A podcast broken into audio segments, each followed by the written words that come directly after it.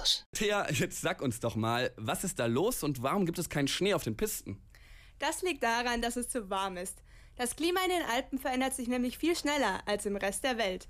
In den vergangenen 100 Jahren sind die Temperaturen dort um ganze 2 Grad gestiegen. Global waren es im Vergleich dazu nur 0,8 Grad. Das führt dazu, dass der Schnee immer später fällt und früher wieder schmilzt. Okay, also der Schnee ist nicht da und trotzdem öffnen die Skigebiete. Wie ist das möglich? Kunstschnee macht's möglich. Hey. Im Moment sind vor allem Skigebiete, die unterhalb von 1500 Meter liegen, von Schneemangel betroffen. Die Pisten dort werden dann nachts mit Schneekanonen beschneit. Ja, stimmt. Solche Bilder von so weißem Kunstschnee, die so auf, das so auf grünem Gras rumliegt, das sieht man ja jetzt immer häufiger im Internet. Es sieht schon irgendwie unromantisch aus. Macht Skifahren denn so überhaupt noch Spaß? Das ist eine gute Frage. Immerhin gibt es in Deutschland über 8 Millionen Menschen, die Wintersport betreiben. Emilia Zaremba ist eine davon.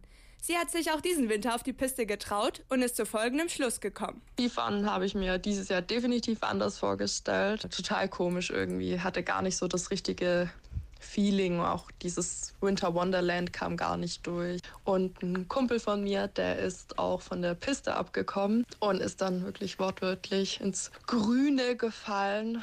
Ähm, ja, der durfte sich erstmal die Skier hinten drauf packen und dann den Berg runterlaufen. War dann voller Äste und Matsch.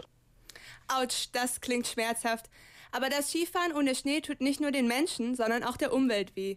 Die künstliche Beschneiung kostet Deutschland nämlich rund 12 Millionen Kilowattstunden Strom im Jahr. Mit dieser Menge an Strom könnte ein Elektroauto ganze 70 Millionen Kilometer zurücklegen. Dazu kommen noch eine Million Liter Wasser.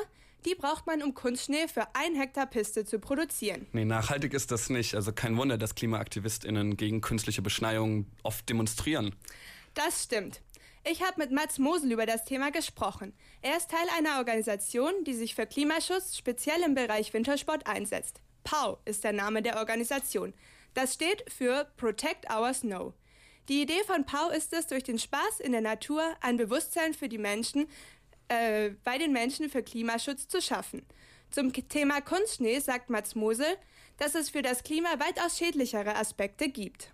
Der ganz große Batzen an CO2 Emissionen, ähm, wenn man das runterzoomt auf den Wintersport oder auf den, auf den Autosport generell, ist nach wie vor der motorisierte ähm, Individualverkehr.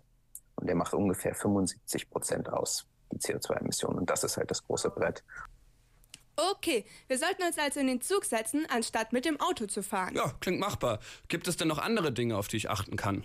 Ja, tatsächlich hat Mats Mosel noch weitere Tipps für einen klimafreundlichen Skiurlaub parat. Je nachdem, wenn man natürlich hier in der Nähe von den Alpen wohnt, dann macht es Sinn, eigenes Equipment zu haben. Wenn man aber wie viele Millionen ähm, Wintertouristen ähm, einmal im Jahr oder vielleicht zweimal im Jahr in die Berge fährt, äh, kann man auch darüber nachdenken, sich Material einfach auszuleihen ähm, für die Male. Das geht mittlerweile für Kleidung und sowieso auch für die ganzen Hardgoods.